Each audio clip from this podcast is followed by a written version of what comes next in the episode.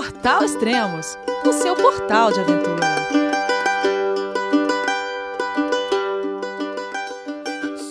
Bom dia, boa tarde, boa noite, bem-vindo a Extremos, o seu podcast de aventura. Hoje vamos falar com a sumida Julirata e saber tudo o que aconteceu em sua cicloviagem desde o último episódio que gravamos, que foi o podcast 170. Faz tempo isso, hein, Julie? Tudo bem? João, é você, meu filho? Alô, pai. Eu consegui. Eu tô no cume do Everest. Eu vi, meu filho. Te acompanhei o tempo todo pela sua página Spot. A família de produtos Spot utiliza tecnologia 100% via satélite para manter você sempre conectado em suas aventuras. Fale de qualquer lugar do mundo através do Spot Global Fone e utilize o Spot Gen 3 para estar sempre rastreado e conectado aos serviços de emergência. Desapareça quando quiser, seja encontrado quando precisar. Saiba mais em findmespot.com.br. Tudo bem, pessoal? Como tá todo mundo depois de tanto tempo? Não sou eu que estou sumida. Oh, olha só! bem claro. olha só, desde abril. O Portal Extremos anda viajando e aí Ah! a gente não tem conseguido. Tem essa também, né? Então, essa vida nômade precisa de muitos, muitas, muitos encontros, muitas É. conjunturas. Vênus precisa alinhar com Saturno. Então, é, é difícil mesmo, eu entendo. Mas não tô sumida, eu tô por aí, gente. Ah. O que, que eu recebi de cobrança? Você tem recebido cobrança, pessoal? Cadê podcast? Eu recebi, eu já comecei, eu já comecei a jogar a bola pra você. Eu falei, olha, não sou eu que decido, é o homem da relação aqui. Nesse caso, é o homem da relação quem decide. Vocês escrevam lá pro Elias. Então, Aí eu jogo bola assim. pra. Aí eu jogo bola pra você. Aí quando o pessoal pergunta isso, eu copio, ó, ó, Júlio, tá vendo isso, né? Eu, eu marco você. Eu vi você falando, andando, dando umas cutucadas. Aliás, Elias, meu, a gente precisa rever, a gente precisa conversar sobre a nossa relação. Porque Ah, a é? gente tem conversado pelos outros, Elias. Ah, é? Fiquei sabendo que você encontrou a, a Rose Edman. Encontrei, encontrei a Rosie que Edman, aconteceu? tá. Ela tá. Bom, eu dei aula para filha dela no primeiro ano do ensino médio de Ah. biologia. E a Gabi, que é uma linda, e encontrei com ela na formatura da filha dela. Ela ficou sabendo que eu estava lá, porque no telão os alunos fizeram uma, uma homenagem para mim. E aí ela falou: Poxa, eu conheço essa pessoa. e aí no final ela foi lá falou: Olha, eu sou a Rose, sou a Rose Eidman. E ela até me falou que estava querendo ser a tua mulher. Depois você explica essa história, porque eu não tô sabendo. Não, mas conta aí a história, eu quero saber. Mas conta do jeito que você me contou isso. A Rose, deixa eu. Só um parei. A Rose. Ai, é- Rose, desculpa, Rose. Olha, fazendo fofoca ao vivo com a Rose. Não vai dar nem pra gente se esconder depois. A Rose chega pra mim e fala assim. Ah, Gente, só um pouco. Não, não. A, a- Rose é que fez a PCT, a Pacific Crest Trail, e quatro- 4.500 quilômetros ela percorreu e você foi professora da, da filha dela, né? Então fala, como foi o isso. encontro? E ano que vem tá, vai fazer outra, né? Isso. Ela sai, acho que em março ela sai pra fazer do Arizona a Utah. É, você tá, Não, você tá dando em 600 primeira mão milhas, aqui. né? Você tá dando em primeira mão isso, hein? Ai, meu Deus. É, mas Certo. tudo bem. Aí, aí, Rose, ó, não dá pra segurar a fofoca, Rose. A gente conversando, ó. Encontrei a Rose, encontrei. ah, ah, quem mais que falou do Extremos e do Elias, que recentemente. A, a Fernanda Abra.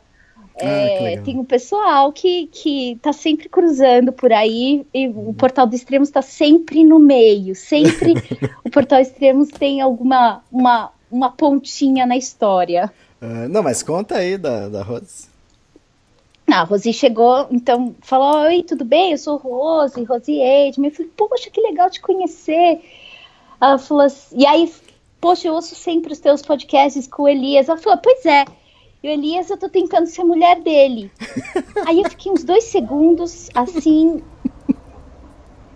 Eu não sabia se eu comentava parabéns pelo casamento, se eu pelo namoro. Poxa, precisa de uma ajuda no, no, no enlace, né? E aí ela Não, falou assim, fala, ele fala tá que você respondeu. Fala que você respondeu. Elias, você me complica muito, Elias. Rose, não é minha culpa, é o Elias. Ah, Eu fiquei uns ah, dois segundos muda. É. Sem saber o que eu ia responder, se eu ia falar parabéns ou não. aí você respondeu de história. novo? Outra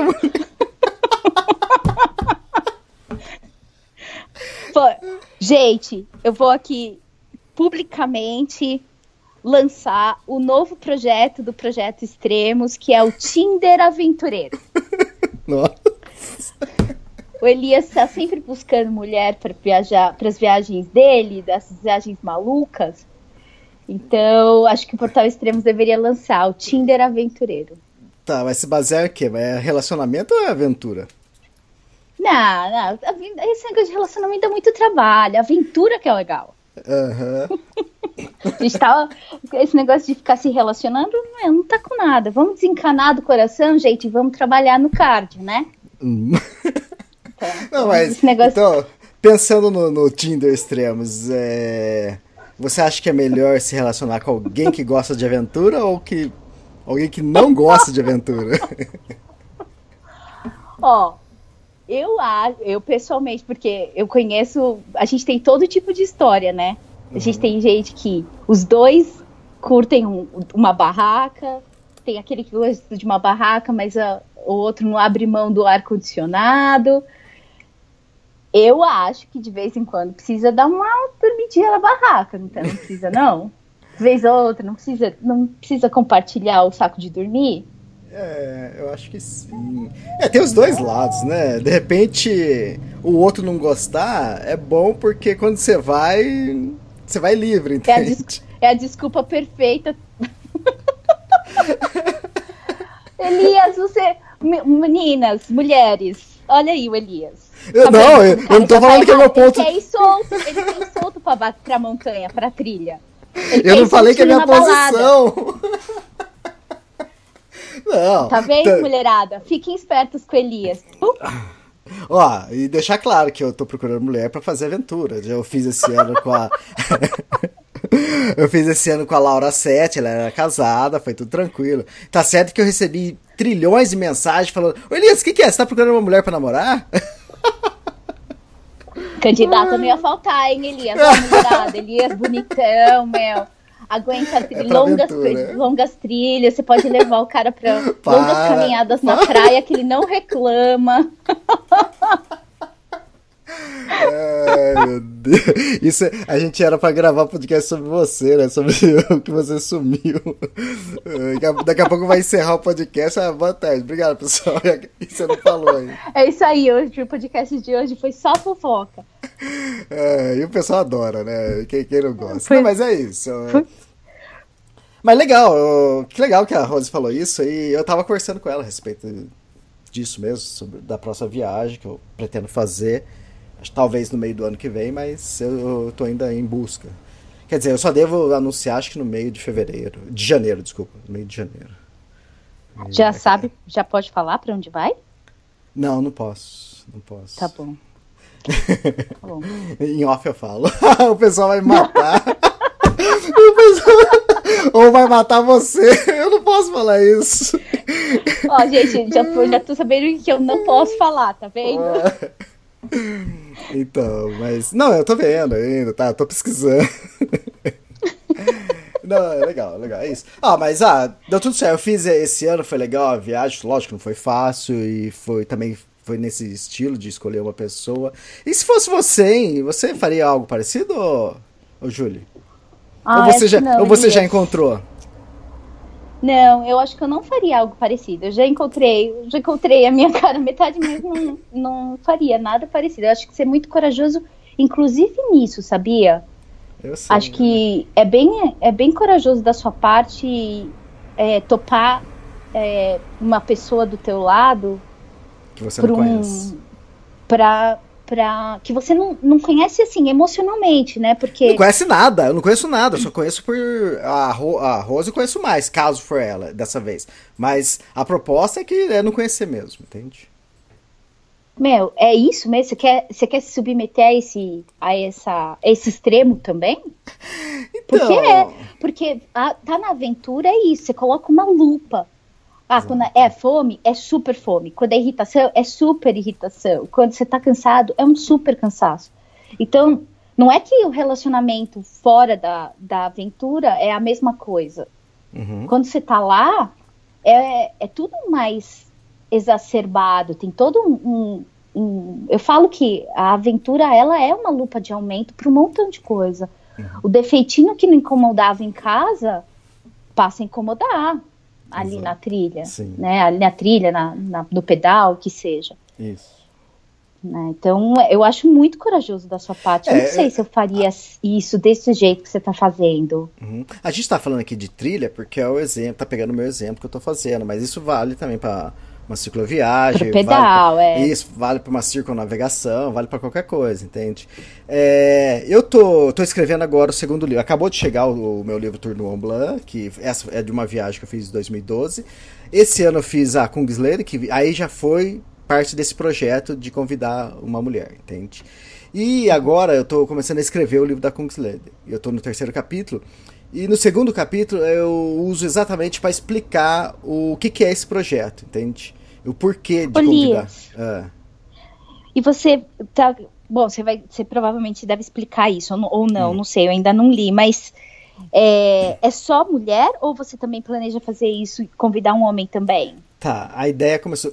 eu já explico, a ideia começou com, com mulher, né? A primeira. Porque a primeira coisa que eu queria, eu queria com um contraponto, queria uma visão. Já, já tem um homem na, na jogada, queria uma visão da mulher, entende? É, essa foi a minha ideia inicial, mas isso pode mudar também. O que, que é o lance? É, eu queria fazer uma coisa, eu escrevi o primeiro livro, eu achei que foi legal, gostei e tudo. Só que eu comecei a pensar, falei, ah, queria investir nessa, nessa carreira de, de escritor. E, mas o que, que eu queria? Eu queria algo que fosse, tipo assim, quando alguém pegasse o livro e falasse, ah, esse é o livro do Elias que, vai, que é nesse estilo, entende? Eu queria que- criar um estilo próprio para mim. E o lance de convidar a mulher foi exatamente isso, para ter uma companhia, porque isso ajuda a, a deixar a história mais dinâmica, mais interessante, mais rica, entende? Você tem uma pessoa, uma companhia, entende? Não importa se é homem ou mulher aí, tá? É, eu só escolhi a mulher porque eu queria o contraponto, né? Tanto do lado masculino quanto do lado feminino. E então a ideia era essa mesmo, porque eu sei que é o que você está falando, para você é difícil. Normalmente quem convida alguém para viajar é porque conhece muito bem, né? É porque é muito amigo e, e já conhece os defeitos e as qualidades e sabe que dá para relevar os defeitos, né? E agora tem amigos que você sabe que você, pô, não adianta que esse eu não, esse eu não, eu não consigo pedalar três quadras, entende? É. E tem assim, então ah, e tem quando- uns amigos que você sabe o tanto tão bem o defeito que você já se prepara para aquele Exato, defeito. Então, psicologicamente, você já sai preparado porque aquilo uma hora vai acontecer. Ah, e, e amigo é isso, né? É, nenhum amigo é perfeito, né? Por mais que a gente adora eles e segue eles como exemplos, tem eles como exemplo na nossa vida, eles têm seus defeitos, mas a gente releva, isso aí é, cada um tem, a gente também tem, né? E você colocar uma pessoa que você não conhece, né? Conhece nada, né? Normalmente ah, a Laura Sete eu conheci só por, por Skype e conversamos um pouco, entende? Mas eu acho que a proposta, quer dizer, eu pensei que a proposta também é essa, entende? O, o que que acontece? Ela vai ser um exemplo de uma da vida, a viagem. De repente você conhece uma pessoa, você começa a se relacionar, você não conhece, na verdade, ela- essa pessoa a fundo. Entende? Isso acontece na nossa vida. E na aventura e numa viagem é a mesma coisa. É isso que eu estou me propondo, entende? Eu sei que em nenhum momento vai, eu vou encontrar uma mulher perfeita. Do mesmo jeito que eu também não sou perfeita, entende? Então, mas que- qual que é a minha ideia? A minha ideia é daqui, sei lá, 20 anos, sei lá, daqui, quando eu tiver uns 10 livros publicados, é, a pessoa vai pegar o livro, vai, vai- cada livro vai ser para uma trilha inóspita, uma trilha totalmente diferente do que o pessoal faz. Tanto é que essa primeira ninguém tinha, nenhum brasileiro tinha percorrido. Essa segunda, mesma coisa. É, então a pessoa que vai pegar o livro vai falar: Nossa, eu vou ler algo sobre uma trilha que é bem inóspita. E também outra, outra coisa que vai ter, vai ter um perso uma, uma personagem diferente em cada livro, entende? Então isso que vai ser, vai, ter, vai ter o mesmo Elias, tudo bem que o Elias vai desenvolver, é, tanto na forma escrita como, como pessoa, talvez, ou não, né? Não sei se, se a gente muda mais né, nessa altura do campeonato. Mas o legal é isso, que você vai pegar um livro e falar assim, puta, trilha legal, que, pô, sei lá, talvez até queira fazer esse, essa trilha, ou, ó, pô, a- essa personagem que, que foi com ele, essa companhia que foi com ele era super legal, a menina era, era animada, aí vai pegar a outra e fala, nossa, a outra era- só arrumava briga, é, vai, cada uma vai ser de um jeito, a outra era alegre, a outra era séria, entende? Então vai, vai ter várias personalidades de, de pessoas diferentes, entende? Então eu acho que isso, no geral, depois que vai ser interessante, você vai ver cada personalidade. Então, e cada pessoa, ninguém consegue se esconder por mais de, sei lá, 15, 20 dias durante uma, uma Exatamente. aventura, né? Então, é, Exatamente. Tem um Então- limite ali, né? Do quanto consegue se. consegue mascarar os, exatamente. Uma hora vem à tona. E, e é sempre você, é seu ponto de vista. Você é o. É o É, então, a é, pessoa e- não contribui como personagem. Então, é, a ideia é que em alguns livros a pessoa contribua também. Entende? Então vai ter, vai ter Legal. partes de, de visão é, da pessoa. E... Olha, já fiquei mó curiosa pra ler. Então, a proposta é interessante, mas é, é o que você falou, é, é um risco. Toda, toda viagem vai ser um risco. Mas é. Eu acho muito corajoso. Então, mas o que, que é? Mesmo se a viagem não for, não tiver tendo, é, desenvolvendo legal, é a vida. Você vai ter que dar um jeito de terminar aquilo, entende? Aquela, a- aquela aventura dois e os dois se entendendo e se ajudando pra terminar. Não importa se houve intriga ou não no meio, entende? E, e a ideia é essa. É uma Então, viagem, é uma viagem dentro da viagem, né? Exatamente, é isso. E tanto é, quando você namora é uma coisa, quando você casa, aí é aquele negócio, você, casado você não consegue mascarar por mais que dois, por mais que três meses, entende? Ou seis, vai. Então, É tanto que o pessoal fala, né? Que é, antes de via... antes de casar, você precisa fazer uma viagem, pelo menos uma viagem com a pessoa, porque é, casar tem um pouquinho de viagem, que é um pouquinho não, né? Tem um montão de viagem, né? Então. Que é, é conviver no perrengue e na, na alegria. exatamente, mas e tem a tipo viagem assim, de aventura é ainda mais. Sim, mas o que acontece? Ninguém faz isso. Então, mas quando você namora, você consegue ser legal com seu namorado, com sua namorada, durante três horas que vocês passam junto no dia, ou quatro, sei lá. Depois, quando você casar, aí é 24 horas. Aí é isso a relação da minha aventura que eu tô propondo, entende? É, Lá, lá não tem como as duas pessoas se mascararem, entende? É que é como se fosse um casamento, entende? Namoro é fácil. Você vai fazer um passeio de, sei lá, de um dia com uma pessoa, é, é fácil você mascarar isso. Você e a outra pessoa. Não, não tô falando só a outra pessoa. Eu também, entende? Mas, ah, sei lá, é, É. isso. A proposta é essa, vamos ver, tá? Eu acho que a primeira. Super com a ideia do Tinder. Super bate. né? Não, Eu mas acho é- que uma, uma bate com a outra. Mas foi legal, essa primeira experiência não foi fácil, foi, foi super legal e, e eu acho que também me deu base pra preparar essa próxima. Eu acho que tudo é experiência na vida, né? A gente vai falar agora um pouco do. Um pouco não, a gente vai falar agora do seu podcast e é isso, vai ser, você vai ver que é experiência, que, que nada é perfeito na vida, né? Que a gente, mesmo que a gente tenta planejar, as coisas não saem do jeito que a gente quer, então. É, e ainda lá, vamos... bem, né, que não são, né? Exatamente, é. Acho que Exatamente. ia ficar tão chato se fosse tudo como a gente planeja, tudo do jeito que a gente quer. Acho que a gente, a, a nossa, nosso momento de, como sociedade, né, é um momento onde a gente é muito mimado para tudo. A gente tenta, a gente não tem muita tolerância para dor, a gente não tem muita tolerância para para sofrimento. A gente quer fugir dos nossos problemas e não é, a gente quer planejar e quer que as coisas saiam como planejado. Pô, meu, ainda bem que a vida tá sempre dando uns tapinhas na gente pra gente. Porra, é isso mesmo. É, é- tem que, tem que, e tem que aprender. Eu acho que a gente aprende muito mais na dor do que no amor. Exa- É, exato, eu também acho. Também acho. Então, E eu você vai super ver. valorizo a dor e, a- e o sofrimento. Acho que eles. Acho que eles. É uma das minhas críticas à psicanálise, né? Que tenta minimizar o sofrimento. Eu acho que a gente tem que sofrer. Uhum. Acho que a gente tem que, tem que encarar o sofrimento como um, um processo de aprendizagem, um, um grande professor. É, Então, o sofrimento ou o erro é interessante que você sabe exatamente o que não deve fazer na próxima vez, entende? Exatamente. Então, é, você já tem um guia, né, de como melhorar, né? Às vezes a gente faz alguma coisa que a gente acerta em tudo, você, não sabe no que, que você acertou, porque de repente você fez alguma coisinha que quase poderia ter desencadeado uma coisa ruim, entende? Mas você, você não notou isso, porque você teve sorte e deu tudo certo. E você vai É. ver que, que tanto do- da, da proposta da minha viagem, porque eu falei, se eu tiver um problema no meio da viagem, relacionamento, eu vou ter que levar isso até o fim, saber contornar e trabalhar os dois em equipe, entende? E, e atu- saber aturar essa parte ruim até o final. E, e a gente vai conversar daqui a pouco sobre o que aconteceu com você. E mesma coisa, que você não desistiu de uma hora para outra. Eu, ah, já tô falando demais. E que- já tá adiantando o assunto, Elias? Cala a boca, pô. Você pode, Elias, você pode mas- falar, não você tá? Posso? É. Eu tô, eu tô em São Bernardo. São na- Bernardo? no ABC. Não, né? Tô em Colômbia? Samber Londres, conhecido como Samber Londres. Porque É tá Colômbia, frio, é é, estamos em dezembro, né? Hoje é dia 28 de dezembro, era pra estar um baita calor e aqui tá frio e chovendo. É, Laninha, é Laninha. É. E- Você tá em São Paulo, né? Isso. Tô em São Paulo. Mas, acho que é importante falar para todo mundo. Estou considerando este, o se, como fala? O dia 615 Ah, ah, da minha viagem.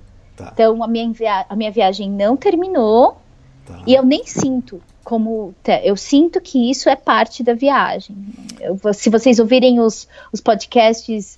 De, o podcast da, da Carol, né? Que foi o último e que fala desse pós-viagem. Isso. É, eu não sei se tem outro podcast que fala de pós-viagem, Elias. Tem? Ah, não. Acho que eu fiz acho alguma coisa com, com o Guilherme Cavalari, mas faz muito tempo. Então, o da Carol fala bem, né? O Uhum. terminar a viagem tem todo um sentimento que eu não sinto. Sim. Eu sinto mesmo, eu tô turistando na minha própria, na casa dos meus pais. Então, eu me sinto viajando ainda. Isso ajuda bastante também com, a lidar com parte desse, desse sofrimento que tem sido, apesar de eu ter recebendo todo esse carinho, todo esse amor que eu tô recebendo por estar aqui entre amigos e entre família, numa época super família, né, que é Sim. Natal e Ano Novo, mas é, tem sido bem difícil estar em contato com tanta gente. Tá? Para Ah, mim tem o- esse aspecto. Esse é o nono podcast que a gente está gravando. O último podcast que a gente gravou estava com 349 dias é, de viagem. Agora nós estamos com 615.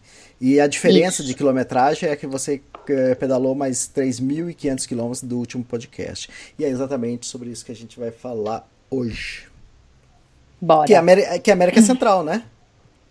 Isso, nosso último podcast nós falamos, eu estava em Belize, no norte de Belize. Eu tinha acabado de sair de fechar a América do Norte e estava começando a América Central Uhum. em Belize. Depois de lá para cá, eu já rodei Belize, Guatemala, Honduras, Nicarágua, Costa Rica e Panamá. Muito Oficialmente terminado América Central. Então, Ah, a gente tá. vai falar hoje de América Central. Certo? E- certo. E tá, então depois de Belize, o que aconteceu depois de Belize? Bom, Belize, eu ainda eu saí da costa de Belize, porque para Belize eu fui conhecer a reserva do Blue Hole, que é aquela aquele cenote gigantesco no meio do oceano, que é um dos mergulhos mais incríveis do planeta.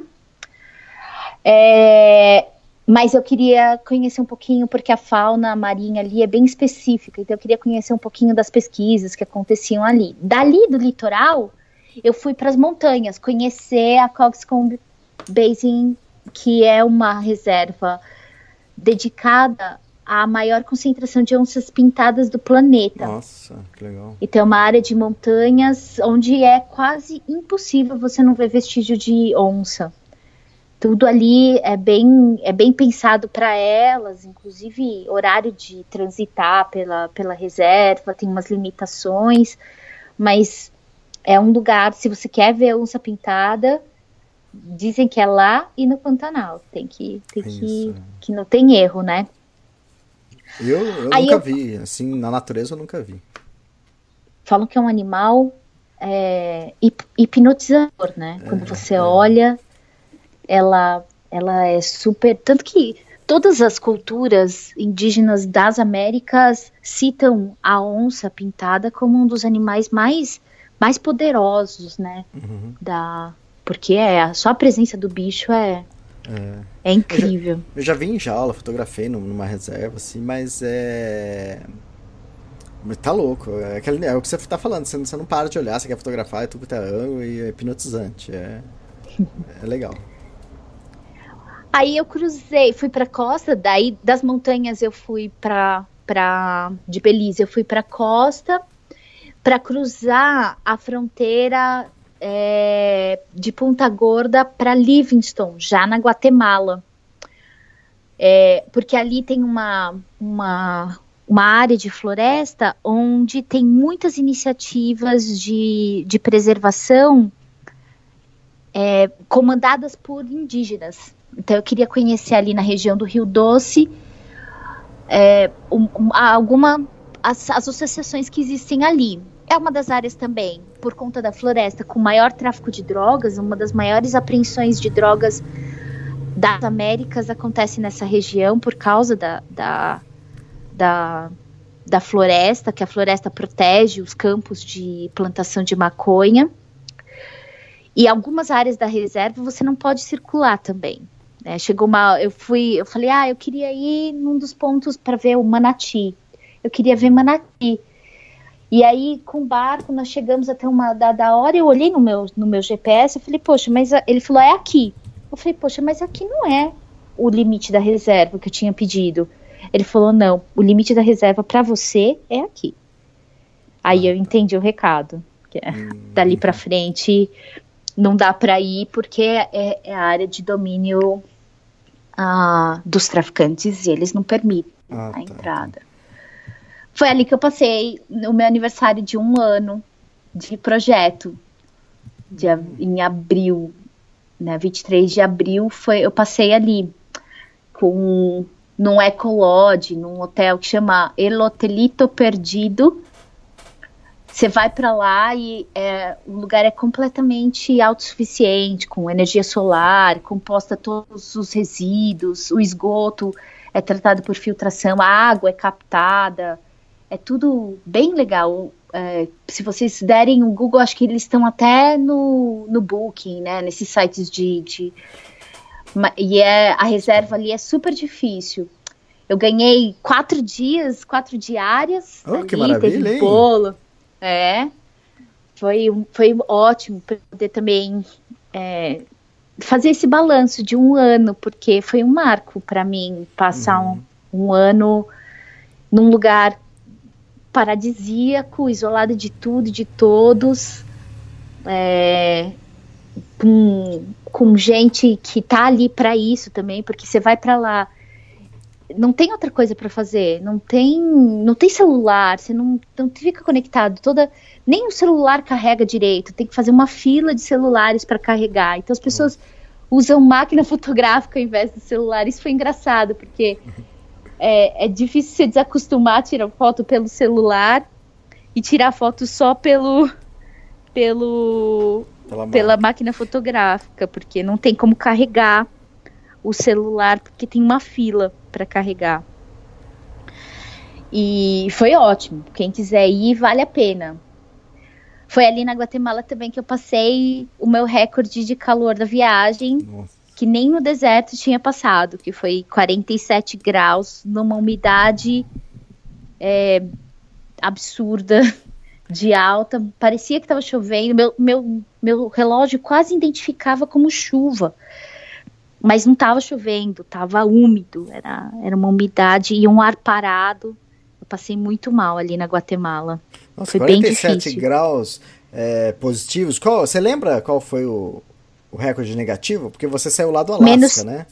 Menos 32 no quarto dia de viagem. Nossa. Foi meu recorde de, de. A segunda noite deu menos 24, né? E aí eu, eu encarei uma tempestade de vento que deu menos 32 graus, despencou a, a temperatura à noite. Oh, uma variação de quase 80 graus, de menos 32 a mais 47, que absurdo. A mais 47. Então Isso já em tem um dois extremos. Em um ano de viagem foi. É isso aí. Eu nem tinha feito esse paralelo, Hum, que que é bem engraçado. Na Guatemala também foi o lugar onde eu vi as pessoas vestidas, as comunidades com, vestidas com roupas tradicionais.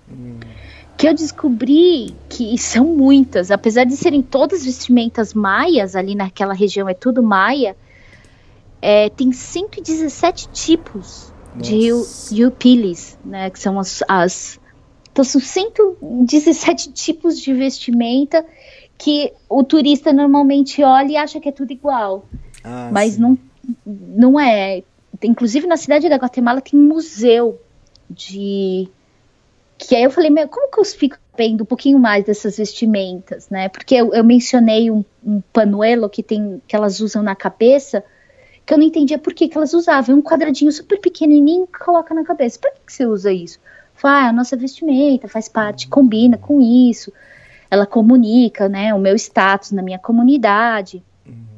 E aí eu, onde que eu fico sabendo mais? Aí elas me indicaram uns livros e falou, ó, e na cidade da Guatemala tem um, museu só de vestimentas. Eu falei, ai, que pena, eu não vou passar na cidade da Guatemala. Mas os planos mudaram. Por quê? Porque eu cheguei na fronteira do, de Honduras toda feliz. Falei, ai, vou cruzar mais uma fronteira. Eu, sigo- eu sou toda feliz para cruzar a fronteira, né? Ah, Quem não é, né? Ai, eu cheguei lá, tira foto na placa, tira foto com aquele monte de gente querendo trocar dinheiro. Ah, posso ver como que é o dinheiro? Chego no guichê, o moço abre meu passaporte e falou: Olha, eu não posso deixar você passar. Eu achei que ele fosse, ele estivesse brincando. Eu falei, ah, claro, por que não? Ele falou, não, eu tô falando sério, você não pode passar. Eu falei, você tá brincando? Ele falou, não. E você daqui precisa voltar.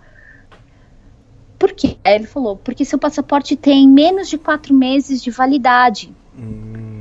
E a não ser que você, que eu te dê um visto de três dias, ou seja, eu tinha que chegar de uma fronteira a outra, saído do país em três dias. São 600, mais de 600 quilômetros, 640 quilômetros de uma fronteira a outra. É, eu não consigo fazer em três dias isso. Eu falei, eu tô de bicicleta. Ele falou, então eu não posso deixar você entrar.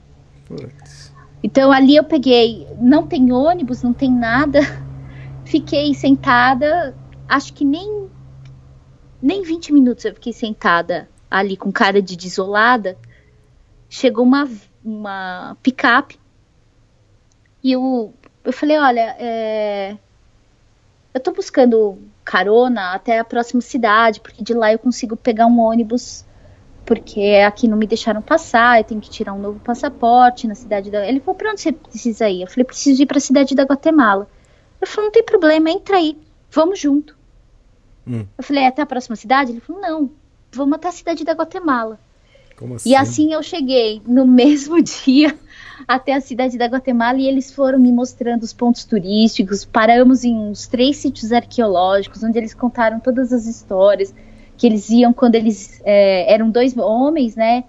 Ali na cidade, isso é bem interessante porque a América Central é tão pequenininha que uma empresa que atua num país, por exemplo, na Guatemala, ela que tem sede num país, ela atua em todos os países ao redor, porque em dois, três dias você está no final da, da, do- da, da América Central. Então, esses caras estavam voltando de Honduras, eles eram eletricistas e tavam, tinham feito um serviço em Honduras e estavam voltando para Guatemala, para a cidade da Guatemala, onde é a sede da empresa.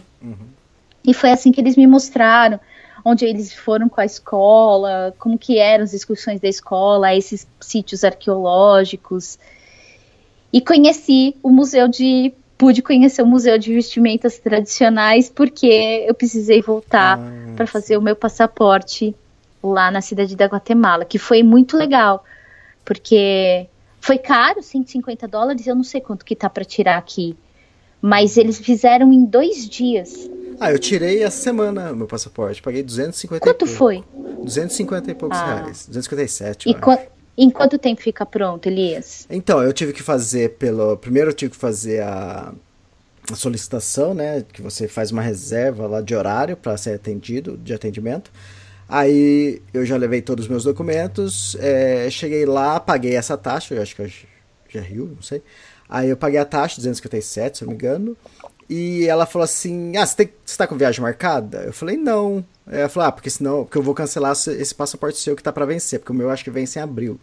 Falou, ah, a gente vai cancelar esse passaporte, mas daqui seis dias úteis você vem buscar o seu novo passaporte. Então eu achei até rápido, não sei. O que, que você achou? É, seis dias. Bom, É, lá se, sendo se- em dois se você dias. não tiver. É, então, se você não tiver dependendo assim que nem você, ou aqui alguém já estivesse querendo viajar, é, é muito tempo, né? Foi, para mim foi ótimo, porque Uhum. foi uma oportunidade de eu ter conhecido, conseguir essa carona do- da fronteira da cidade da Guatemala, é, consegui uns dois guias de turista, de Uhum. turismo, ganhei dois amigões, porque viraram amigos e super Sim. acompanham minha viagem. E D- Diz uma coisa. E é, pode cheguei falar. lá, cheguei lá no Duque ele me dá um papel, bem à Uhum. moda antiga, ele me dá um papel, preenche, precisa das fotos, claro, mas não é aquela foto do tamanho grandão, foi uma foto 3x4 normal. E aí, no, meio, no mesmo dia, entreguei, ele falou, ó, pode voltar daqui a dois dias, talvez amanhã, eu te mando um e-mail se tiver, se tiver. Aí, dois dias depois, eu fui lá e peguei. E, e 150 esse passaporte é, é provisório ou é definitivo? Quanto tempo vale? Você sabe? Não, é definitivo, igualzinho. Interessante. Igualzinho. Oficial, é, igualzinho. Já é aquele com chip, né? Aquele chip, aquele novo, Ah, tá, aquele novo layout do passaporte que você vai receber ainda, né? Você ainda não Isso, eu recebeu. vou receber. É, vou receber semana que vem. O meu é o. Acho que tem duração de. é, validade de 10 anos, não é? 10 isso? anos, isso. Ah, que legal, a Isso. mesma coisa, então. Igualzinho, igualzinho. Se você. Até- acho que até compensa se naquelas épocas que a Polícia Federal estava em, em greve, acho que Isso, até é. compensa ir tirar num país vizinho. A Guatemala eu super recomendo. Quem quiser ir, vai lá, o pessoal é brother. É, então, é, não foi o principal motivo, mas um dos motivos que eu voltei da Europa lá, mas o primeiro foi por causa para lançar o livro é, e finalizar ele, imprimir tudo, é, foi porque meu passaporte também ia vencer agora no começo do ano. E, mas interessante, porque eu sempre ouvi falar que é, eles, eles começam a chiar, reclamar quando tá faltando três meses. E o seu tá faltando quatro meses, o cara já encasquetou com você. É, ele não. Eles, tá, ele me mostrou a lista de, de itens que barram né, na fronteira. Hum. E uma delas é essa: passaporte com validade menor de quatro meses. Ah, legal, e pra E quem o meu tá era ouvindo... assim, né? tava três meses e três semanas. Era Ah, uma tá, coisa. entendi. Poxa, por muito pouco eu não podia entrar. Ele falou: não, eu não posso abrir. Muito educado, muito legais, sempre sorrindo, mas não, não abriu exceção. Não teve E- jeitinho. E isso no consulado brasileiro, né? Aí eu fui no consulado brasileiro, na embaixada, né? Na a embaixada do Brasil, que eu não sei exatamente qual é a diferença, mas a embaixada e o consulado ficam no mesmo lugar. Ah, interessante isso pra quem tá ouvindo, saber que, que não é um bicho de sete cabeças isso também, né? Você ficar com o passaporte vencido fora do seu país, né? Não, eu já tinha feito também no, em Londres, né, no Reino Unido. Lá foi um pouquinho mais complicado, mas também ah, é possível fazer. Acho que a gente está tão habituado a- ao nosso sistema burocrático que fazer fora do país nem é tão nem é tão problemático. Então não se não se preocupem se você precisar fazer o seu passaporte fora do Brasil. Muito bom. E o, e o preço também não foi muito diferente daqui. É, Foi um pouquinho mais caro, Não. mas ué. Acho que valeu pela comodidade, né? Exato, exato. E outra, você não vai. É, você não vai interromper sua viagem e voltar pro Brasil pra tirar um passaporte, né? Que, Claro, que dá, dá é. fazer isso lá. Eu tinha, eu tinha pensado, eu deixei aqui em, em São Paulo uma procuração, né, com algumas Ah. pessoas. Sim. Então, essa pessoa poderia fazer para mim e me enviar. Mas eu acho também que não é, que também não ia ser a coisa mais simples do mundo fazer isso. Tem uma questão de segurança também, né? Uhum. O passaporte brasileiro é um passaporte super desejado no planeta todo, né? Um dos, um dos mais caros do mercado negro. Como eu sei disso, eu não sei, mas eu sei. é que a gente parece com, com, de qualquer país. Eu tava na Europa lá esses seis meses e todo mundo, ninguém falava que era brasileiro. Tudo eles falavam é. de algum país da Europa. Eles nunca eles pensavam que era de outro continente. É, então... mas é isso mesmo. A gente tem cara de qualquer um pode ser brasileiro, né? Exato. Bom, e... mas aí eu cruzei para conseguir cruzar para Honduras, não na fronteira do, do Caribe que eu tinha imaginado é, cruzei mais é, para mais para o Pacífico, mais para a costa do Pacífico. Cruzei super apreensiva porque Honduras é um, é um país é um país com uma série de problemas. Já foi o, é o país com o maior número de feminicídios do planeta. Uhum. É, já foi um dos países mais violentos do mundo no, nos anos no início dos anos 2000 então eu tinha todos esses números que me deixavam de alguma que eu que me, eu cruzei a fronteira um tanto apreensiva. E aí já numa fronteira que não era que eu estava imaginando, que eu ia cruzar uma fronteira feia, uma, uma, uma coisa, um lugar meio estranho. E mas aí toda tem um tem uma infraestrutura quando eu entrei na fronteira é, foi a única fronteira que eu cruzei que o guichê da Guatemala e o guichê de Honduras é no mesmo lugar. Um cara tá do lado do outro, assim. Então eles conversam entre si. Ah, Quando um fecha o, a saída do país, ele já passa na mão do outro para registrar a, a entrada. E aquela organização me deixou um pouquinho mais tranquila também. Eles, uma estrutura bonita, um lugar é, limpo né, o guichê. E aí eu resolvi dormir lá, na fronteira, inclusive. Né? Eu falei para eles, posso dormir aí atrás? Eles falaram, não, pode, tem gente aqui o dia a noite toda, pode ficar aí. Eu dormi na fronteira da Guatemala com Honduras porque tava armando uma chuva e eu tava eu tava bem apreensiva mesmo para uhum. continuar pedalando não muito por coincidência, mas foi em Honduras que eu tive as piores estradas do, do da viagem toda. Eu não me lembro de uma estrada é como super esburacada, com uns, uns, uns acostamentos irregulares, com, com uns declives em direção a, aos, às montanhas. Então, horrível, horrível. Umas estradas de alta velocidade, o pessoal não respeita muito a, a, a velocidade.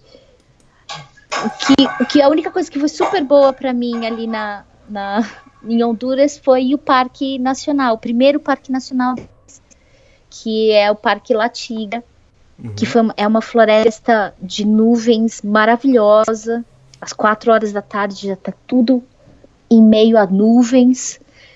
E dizem as lendas que eles têm quase 60 quilômetros de túneis antigos, porque ali era a antiga área de mineração. Então, e, e durante. Você está fazendo, andando pelas trilhas do parque, você vê uns buracos.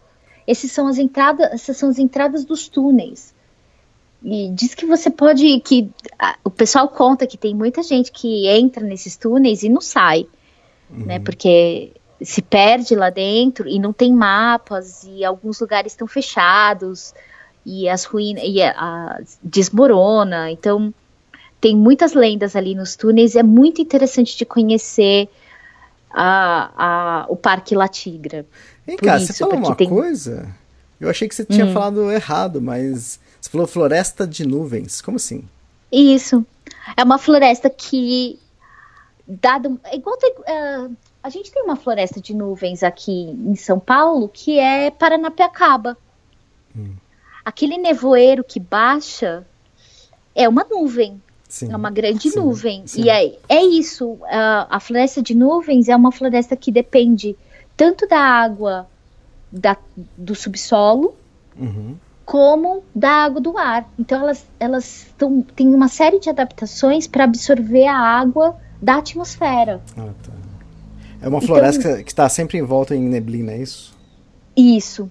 Hum. Tem, ou boa parte do dia está é, em volta em neblina. Então é, é uma nebulosa, uma floresta. Mas é isso mesmo, é uma floresta de nuvens. E aqui em Paranapiacaba, plantas que a gente vê no chão normalmente, na floresta normal, que é o lugar mais úmido, nessas florestas de nuvens, você vê nas árvores, nas montanhas, na, no alto. É bem.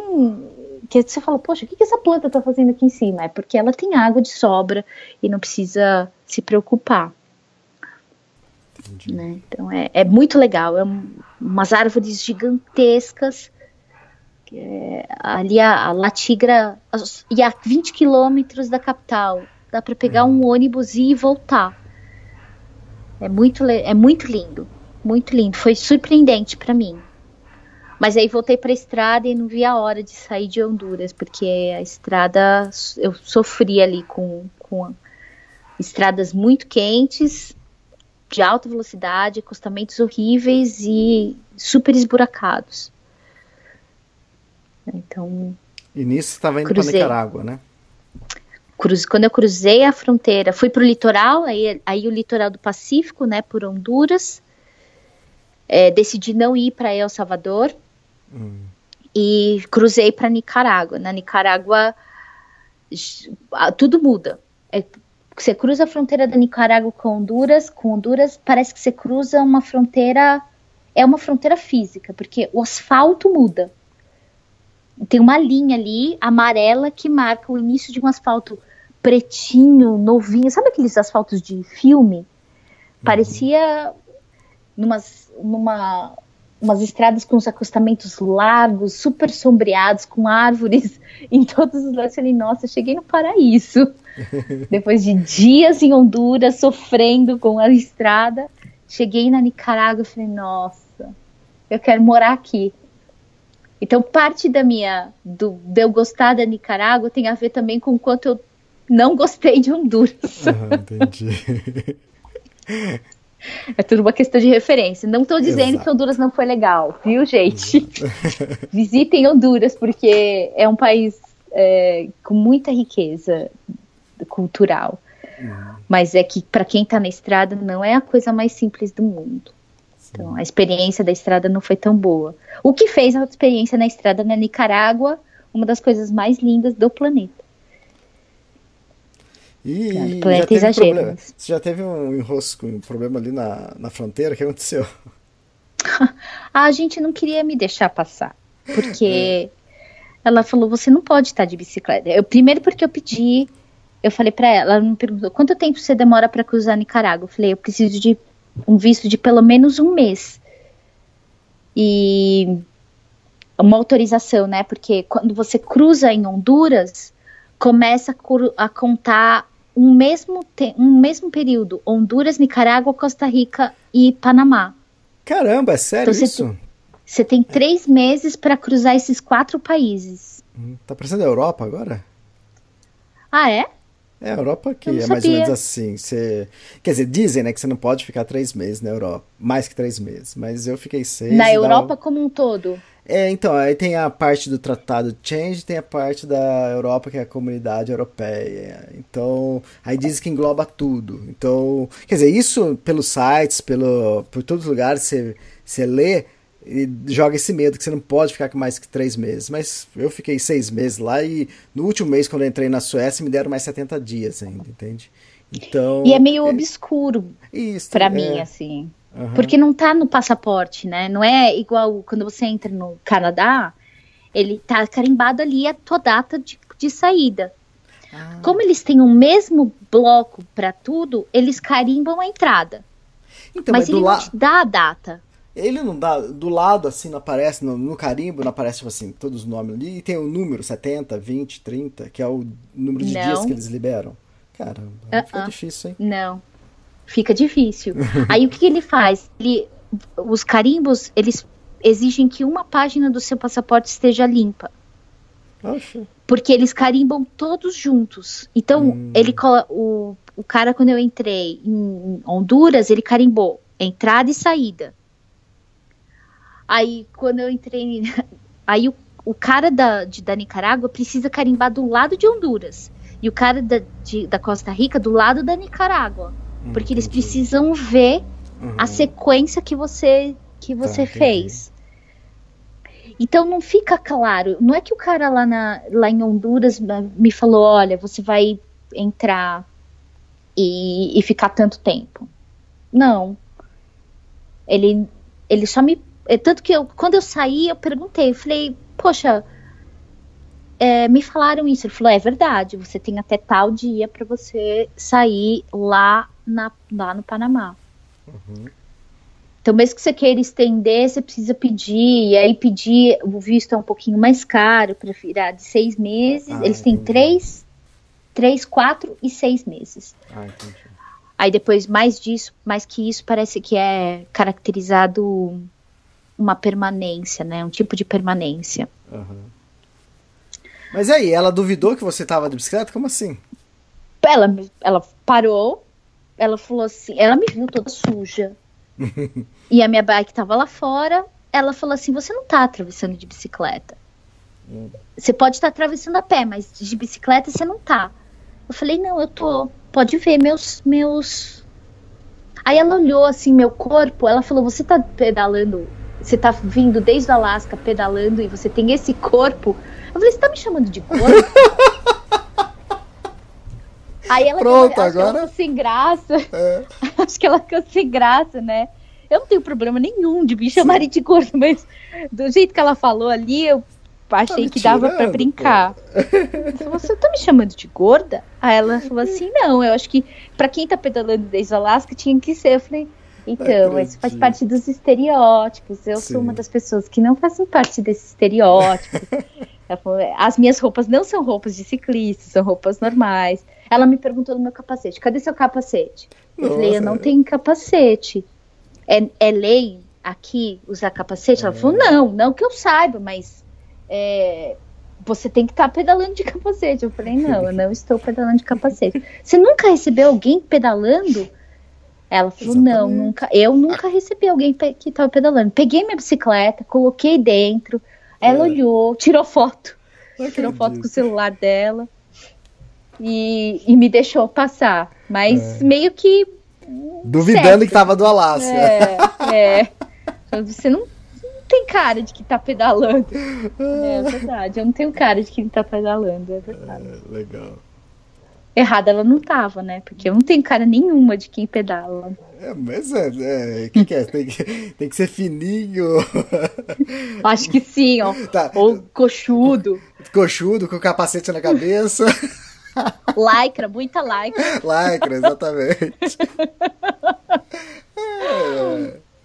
Tá vendo? Eu não tenho cara mesmo de, de Ah, eu. Mas ela me deixou entrar. Tá, eu tive problema ao contrário, já contei aqui em outro podcast, mas quando eu tava passando, eu tava da- saindo da França, indo pra, pra, é, pra- pra Londres, né? De Paris pra Londres. Aí eu fui de ônibus. Quando eu cheguei na fron- fronteira, na primeira fronteira, que era francesa, eu tive que descer com a mochila. É fácil porque você está saindo do país, então é é mais simples sair. Ele- Eles liberam, né? E aí, pra entrar na, na Inglaterra, que o ônibus andou, acho que, sei lá, um quilômetro, nem isso, já tinha o guichê da fronteira da Inglaterra. E aí, quando eu desci, o cara falou assim: ah, desce e não precisa descer com a mochila. Aí eu peguei e desci. E a primeira vez também que eu tava, acho que, viajando com, com calça jeans e cami, camisa, camiseta, nem sei se eu tava. E aí, eu- aí acontece. É, aí a mulher me estrucidou, começou a fazer mil e uma pergunta. Quanto você tem de dinheiro no bolso? Pra onde você vai? O que, que você já reservou? Blá, blá. Mas por quê? Porque ali eu tava parecendo uma pessoa comum, entende? Eu gosto quando eu tô com a mochila nas costas que já identifica como um mochileiro, entende? Um viajante. É. Então, e, e normalmente assim as coisas são muito mais fáceis, eles liberam mais fácil. Ali que eu tava parecendo uma pessoa normal, nossa, eu juro pra você que eu achei que não ia entrar. E a mulher ficou que Na uns 15 fronteira. Na fronteira dos Estados Unidos, o cara me fez perguntas do tipo: que tipo de equipamento é bom para tal coisa? Ele começou a me testar Testar se você conhecia mesmo.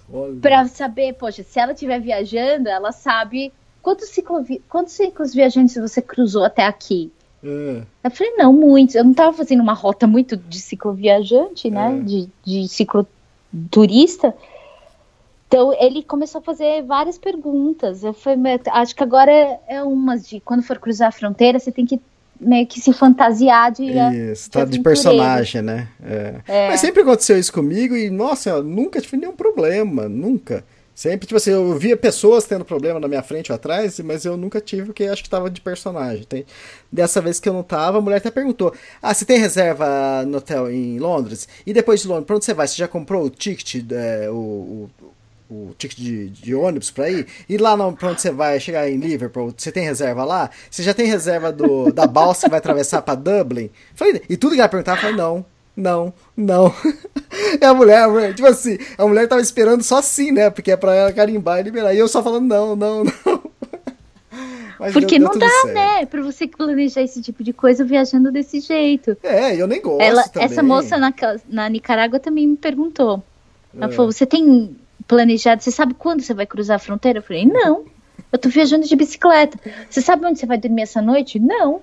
Você sabe quando você vai chegar e eu falei, não, não sei. Você vai passar por uma saia? Vou. Quanto tempo você demora para chegar numa saia? Não sei. É bem isso mesmo. Como... Não é. dá. É uma velocidade mais humana, não dá para calcular desse jeito como se calcula com carro. E é legal, né? Porque eles estão esperando uma resposta, né? E sim, né? Um, ou quantos dias, você não, não, não. E o pessoal tá tão treinado para quando vai atravessar, né? Que quando encontra uma pessoa, dá um dá uma é tela azul, né? Ctrl Alt Del, Ctrl Alt Del. Putz, agora eu preciso preciso fazer as perguntas mesmo. Uhum. E daí? Depois? Bom, aí Nicarágua foi quando eu finalmente consegui chegar no vulcão, que aí eu fui até León.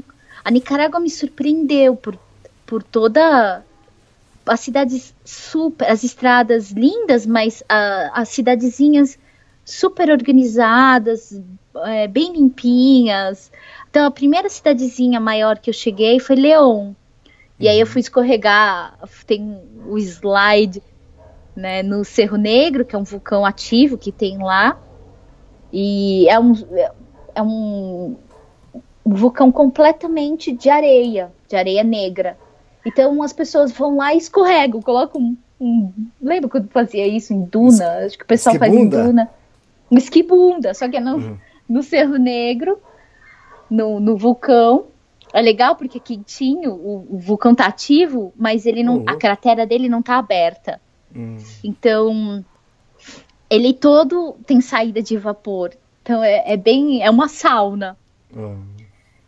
É, aí eu fui também conhecer um vulcão com lava que eu não conhecia, que aí eu fui até o vulcão Massaia, escalei o vulcão à noite. Uhum. Aí se passa a noite, pode ficar 15 minutos lá por conta do, dos gases, não pode ficar, uhum. tem um super controle.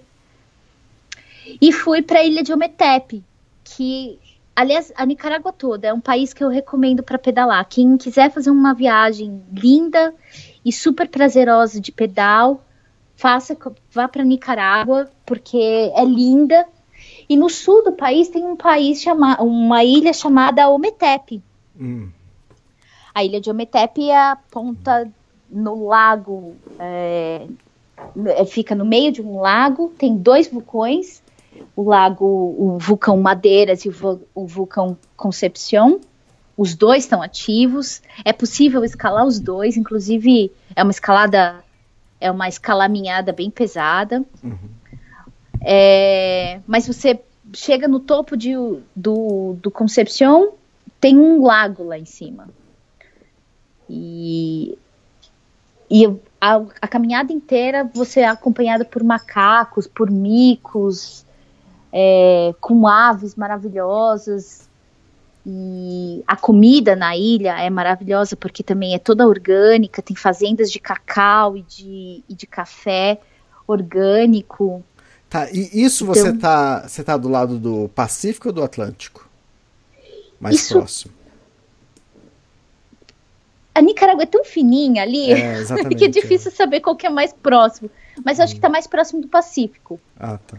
Porque todas as estradas é, é, tá, tá bem perto do Pacífico. Uhum. Ali é bem bonito porque começam as. Venta pra caramba, mas no topo de todas as montanhas tem uma. Tem moinhos de vento, né? Tem a, as, as usinas eólicas, as fazendas de vento. Ficam ali já do sul de, de Massaia, já começam as fazendas de vento até o norte do, da Costa Rica. E- Tá, É, é mais pro lado do. Eu tô vendo aqui no mapa, é mais pro lado do. Do Pacífico, Pacífico. mesmo. É. É. uma ilha, né? Um lago imenso que tem. Nossa. É um lago imenso e é lindo, é lindo, é lindo. Dá para circundar toda a ilha.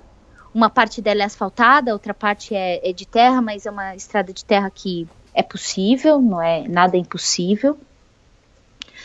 E é um lugar para se ficar. Eu, eu fui para ficar dois dias, acabei ficando uma semana, porque conheci uma fazenda de cacau orgânico nudista.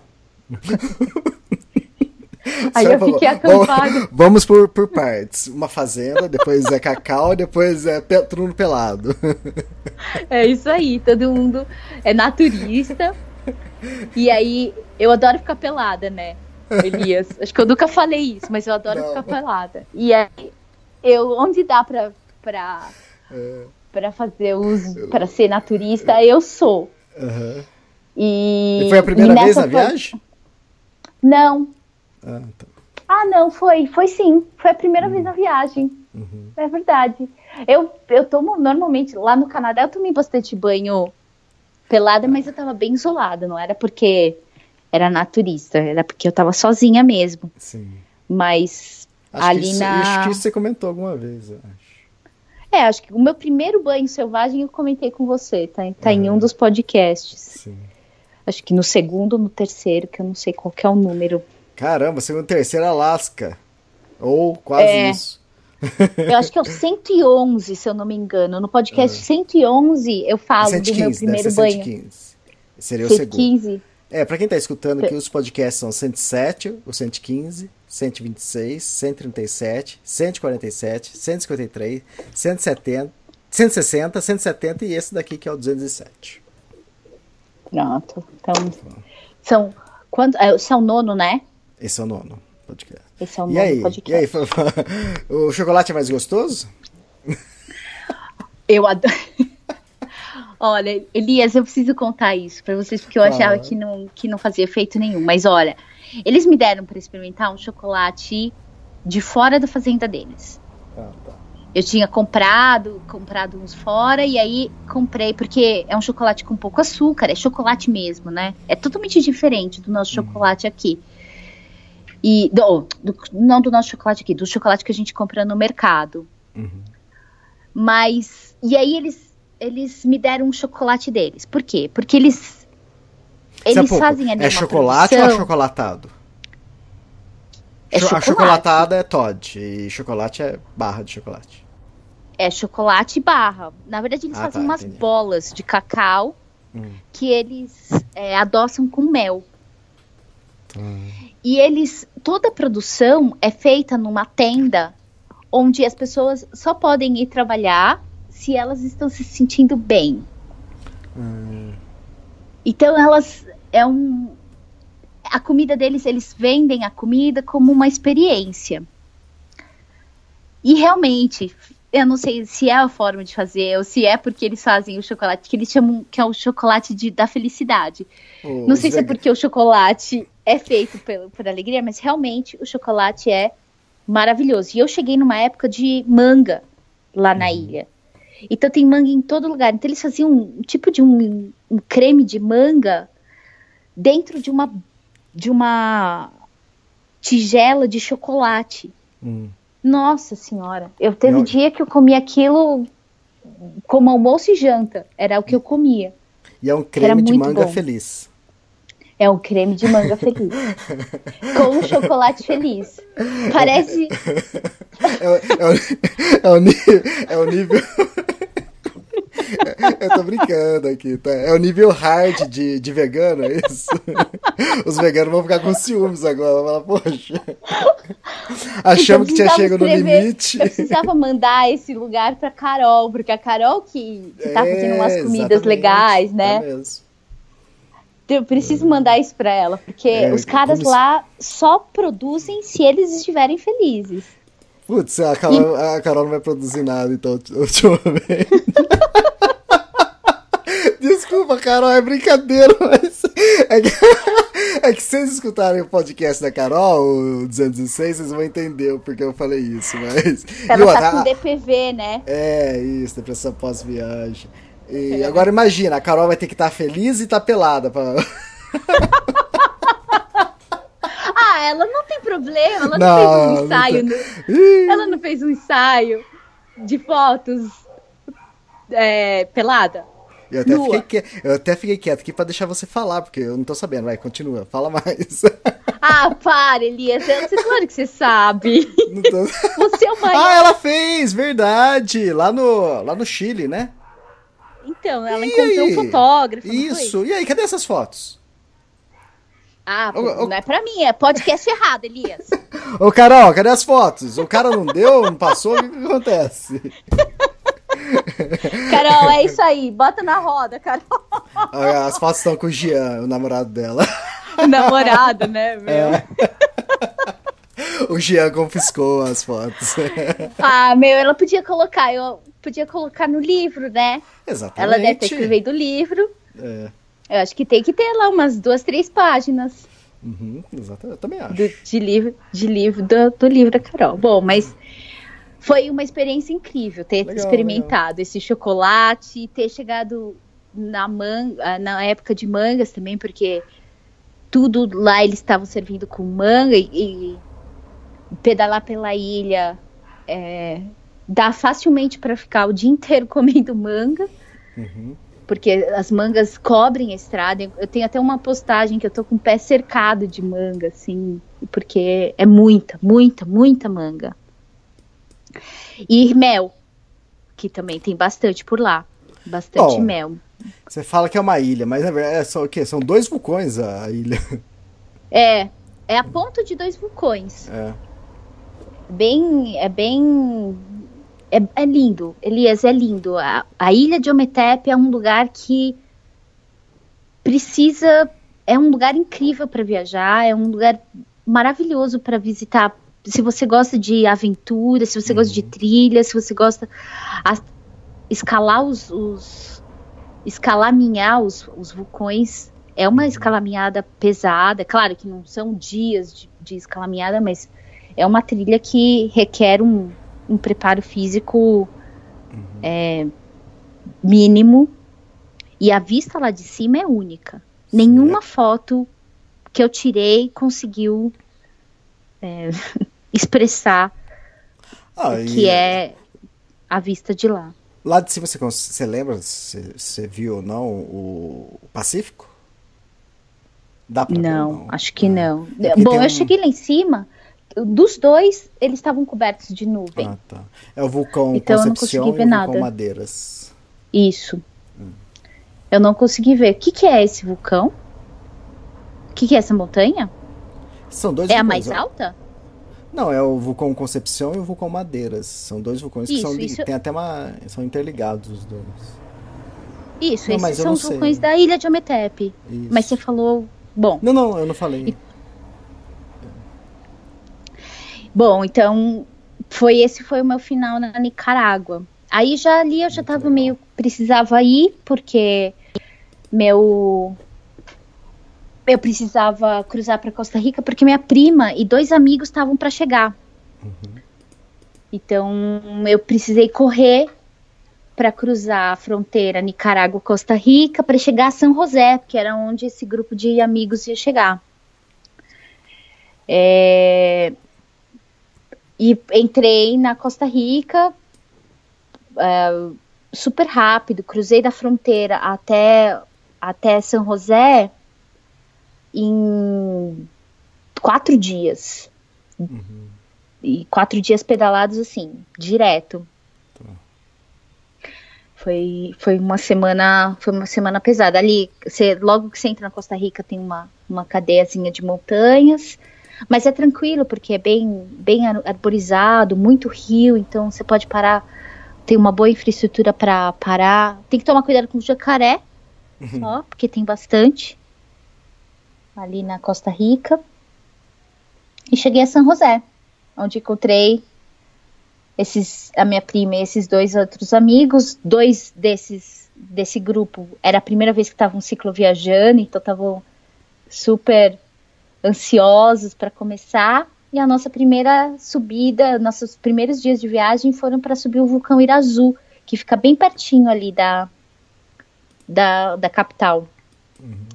São 50 quilômetros de subida pura. Nossa. E quando nós fomos descer, O que aconteceu? ah, foi quando aconteceu. Eu super ansiosa para descer. Falei, nossa, agora eu vou curtir toda a minha. Vou acabar com toda esse, essa nhaca dessa subida, porque eu detesto subir, né? Uhum. E aí, numa curva, tava chovendo, numa curva, eu tava um pouquinho rápido, já tava pouquinho mais de 60 km por hora. Nossa. É, eu freiei errado, foi um vacilo meu. Escorreguei e voei por cima da bicicleta. Nossa. Bati o queixo Caramba. e a maçã do rosto e desloquei o ombro direito. Fui para o hospital, fui atendida no hospital público, então é, tive passei, fui atendida pelo maior hospital, no, no maior hospital da Costa Rica, né, em São José, e tinha ali uma, um deslocamento, umas pequenas fissuras, mas no ombro não se faz nada, né? Ele só te fiz ressonância magnética no rosto, porque eles tinham muito medo de eu ter sofrido algum traumatismo. E ali no no, no raio-x e na ressonância ele falou que eu não precisava fazer mais nada a não ser descansar. Tá. E fiquei um mês na Costa Rica. Fui até o litoral, numa, numa cidadezinha chamada Puerto Viejo, no litoral do Caribe, um lugar maravilhoso. E fi- aluguei uma cabaninha e fiquei ali por um mês e meio, que era a recomendação dele ter do, do médico. E ali meu, meu ombro começou, eu comecei a perder o movimento do braço. Nossa. Hum. No final de um mês, a dor não aliviava e eu comecei a perder o movimento dos meus braços, do meu braço. Chegou um ponto que eu não conseguia nem digitar com a mão direita. Caramba. Tava super, eu não conseguia levantar o braço para colocar a mão no, no teclado do computador e digitar. Me retirei ali, fiz um retiro super pesado, fiz um jejum de 21 dias. E mesmo com dor, resolvi cruzar para o Panamá. Fiquei mais um mês em Bocas del Toro, no norte do Panamá, mas meu braço não melhorava e só piorava. Fui a um outro médico.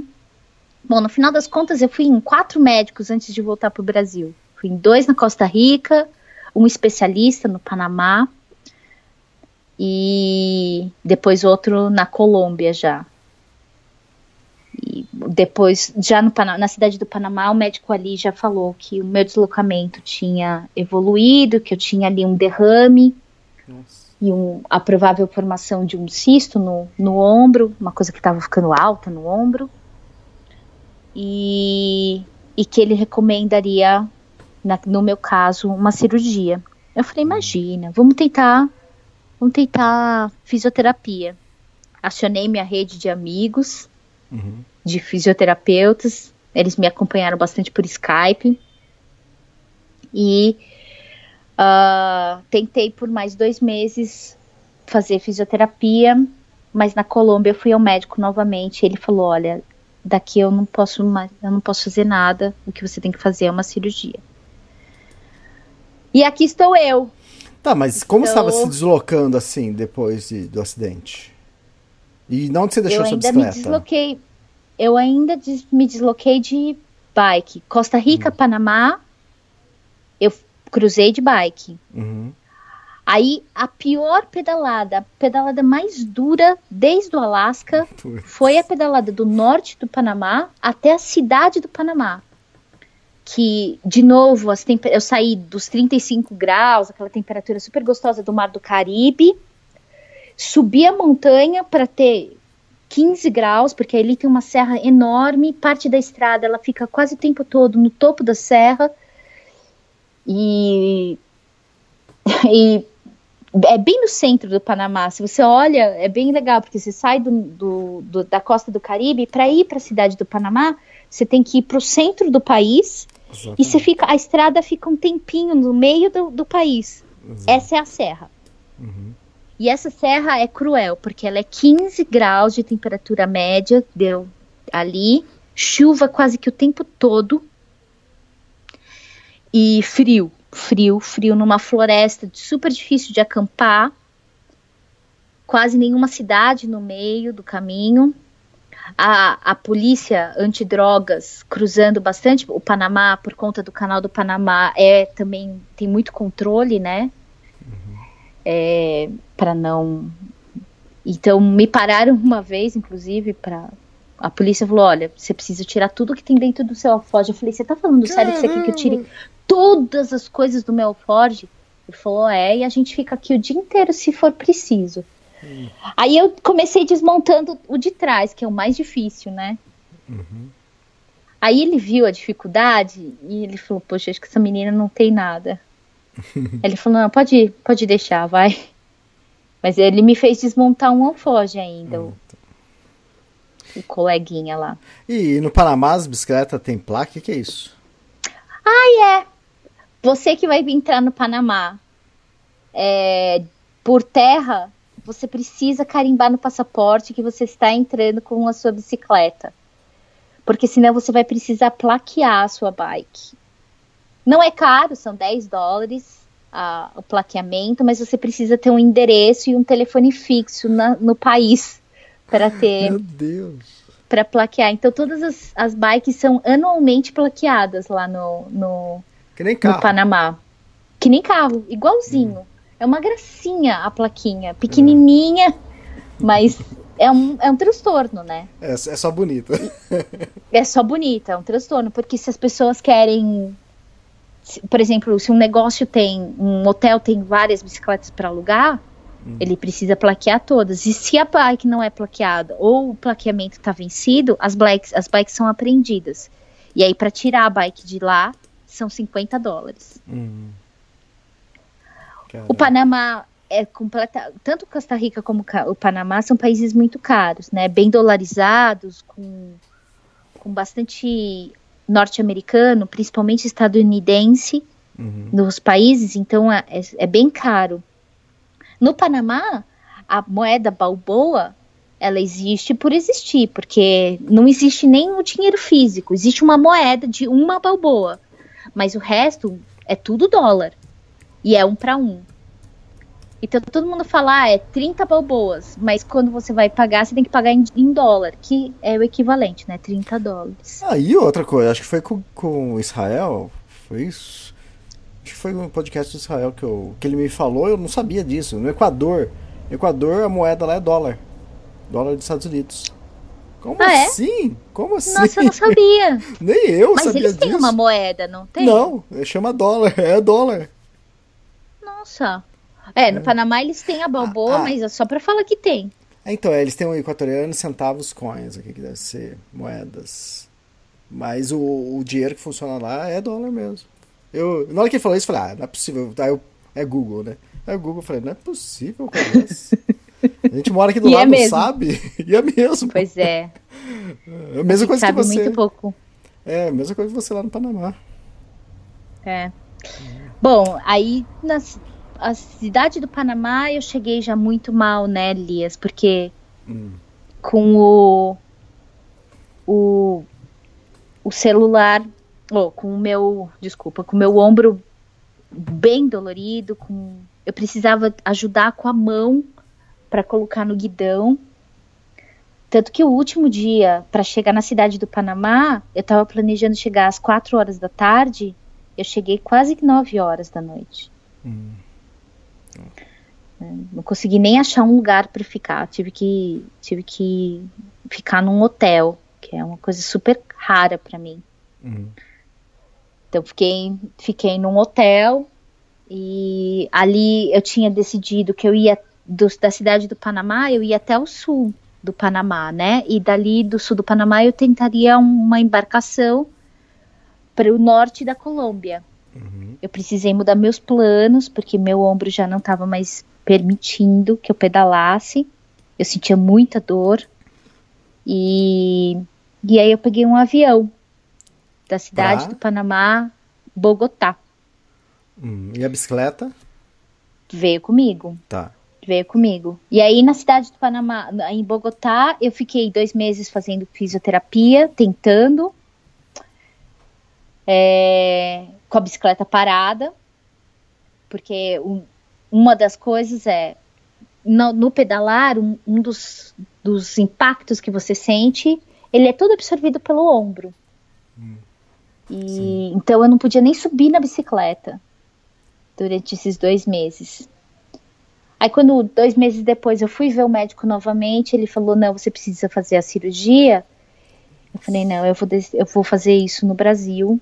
Mesmo que eu precise fazer a cirurgia, que eu vá fazer no Brasil, meu dinheiro já estava quase acabando, né? E resolvi, que eu gastei muito com essa coisa do ombro. Ah, tá.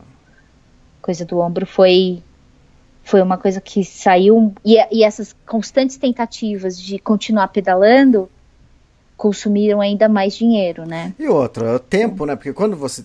De quando você teve o acidente, de quando de- o- você de Bogotá você foi pro Brasil, quanto tempo passou? Você lembra? De- do acidente, o acidente foi dia 9 de junho. Ah, Então, 9 de junho, julho, agosto, setembro, outubro, novembro. Outubro, eu vim para cá, para o Brasil em outubro. É, quatro cheguei meses. aqui dia 22, quatro meses. Já tem dois meses que eu tô aqui, hoje é dia 28 de dezembro, é, eu cheguei dia 22 de outubro, então temos dois meses e uma semana de, de Brasil já. Tá, e aí, você fez cirurgia? Como foi? Não, aí eu, um, um instituto de, de fisioterapia e, e ortopedia me adotou, eles me deram todo o tratamento, Que ótimo. e um tratamento super. é, são os médicos que tratam a equipe dos, do circo de, os bailarinos do Circo de Soleil. Então é um pessoal muito especializado, bem legal, que faz toda a diferença. Tá, tá tratando com pessoas especializadas em medicina do esporte, pessoal que eu achava que não fazia muita diferença, faz toda a diferença. E e tô fazendo fisioterapia. Ele falou, fiz, fiz, fiz mais alguns exames e descartamos a necessidade de uma, de uma cirurgia e estamos no tratamento conservador. Eu tô fazendo fisioterapia. O pessoal que tem ido nas minhas palestras, eu tenho feito bastante, bastante palestra aqui em São Paulo, é, Floripa, e então tem visto que eu tenho feito, meus braços já estão, o braço já está movimentando bastante. Logo, logo eu começo o trabalho de musculação para fortalecer. E é isso, estou aqui no Brasil com novos planos para América do Sul, Hum, quais são? porque aí não vou mais não vou mais fazer a partir da Colômbia. Ah, Agora eu quero passar por todos os países da América do Sul, com exceção do Brasil. Ah, Então eu vou tá. começar lá na Guiana Francesa. Depois vou fazer Suriname, Guiana, Venezuela, Colômbia. Aí eu desço tudo, faço um- uma voltinha um entendi. pouquinho maior para entrar no Paraguai, Uruguai e volto para a carreteira austral e faço Uhum. até o sul, até o fim do mundo, até a Terra do Fogo. Quer dizer, você está aumentando a sua cicloviagem, então. Aumentei. Deu 16 mil e pouco até aqui, né? 16.065 quilômetros. Eu tô calculando que deve dar entre 17 e 18 mil. Então eu não cheguei nem na metade da minha viagem agora. Nossa. E, Então eu tô do- mais do que dobrando. e quanto tempo você acha que você leva pra estar com o ombro bom? Fisioterapia. Elias, eu tô imaginando porque agora eu começo a eu vou lançar uma série de produtos para para vender, para tentar arrecadar dinheiro Uhum. para sair, né? Para começar a viagem, recomeçar, é, recomeçar a América do Sul.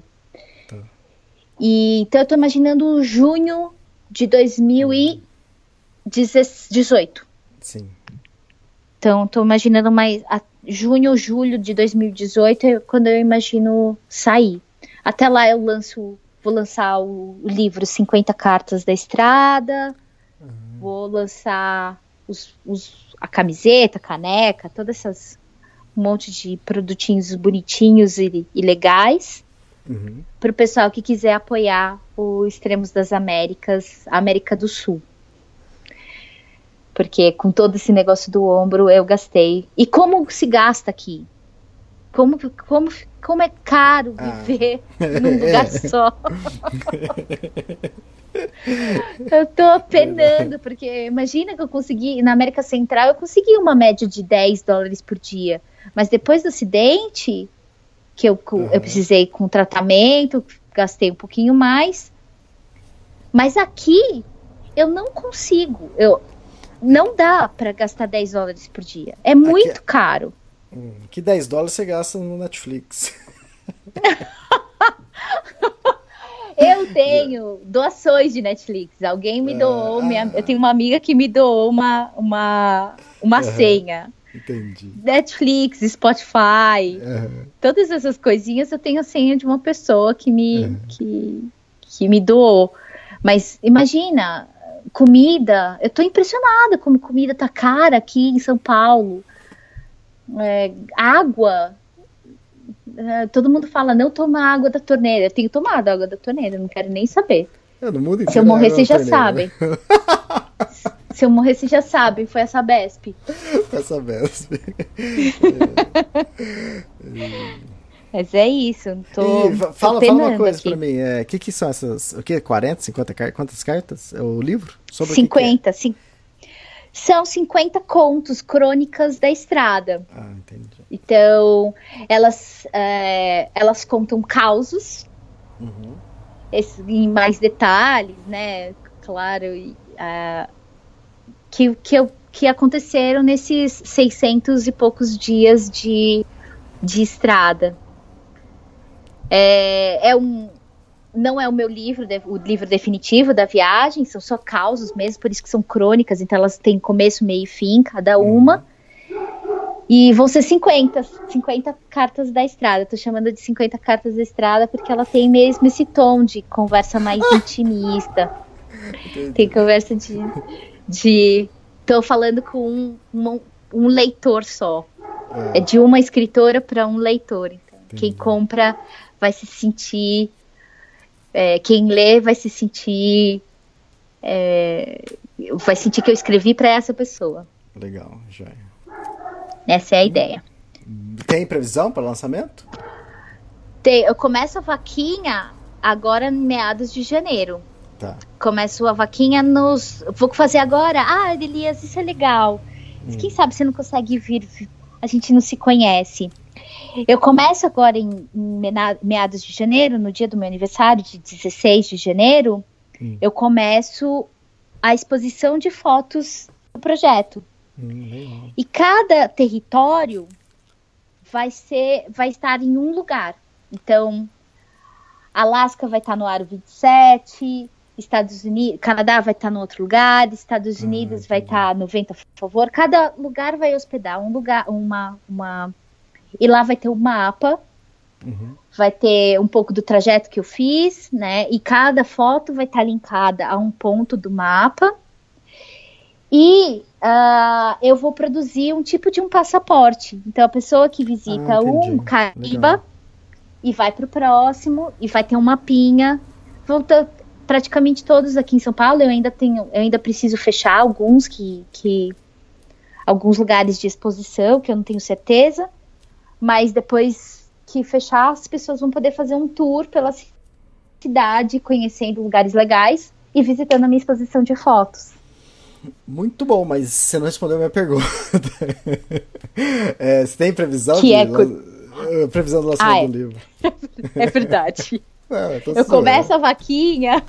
Eu começo a vaquinha dia 16 de janeiro. E aí eu devo. Eu vou fazer 45 dias de vaquinha. Não sei se vai dar para fazer. Ah, tá. Se eu arrecado todo o dinheiro. É, para fazer independente.